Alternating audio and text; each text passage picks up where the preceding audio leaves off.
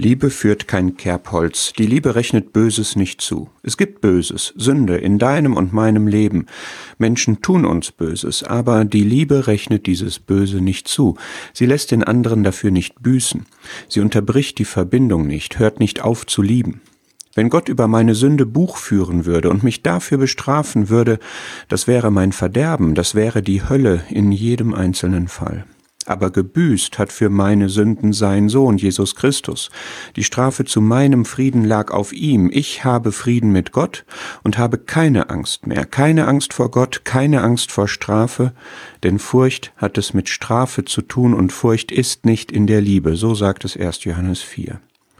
Gott hat meine Sünden hinter seinen Rücken geworfen, er rechnet sie mir nicht zu, ewig nicht und auch jetzt nicht. Ich ruhe in seiner Vergebung und Liebe. Wir sollen auch untereinander eine inbrünstige Liebe haben, denn die Liebe bedeckt eine Menge von Sünden.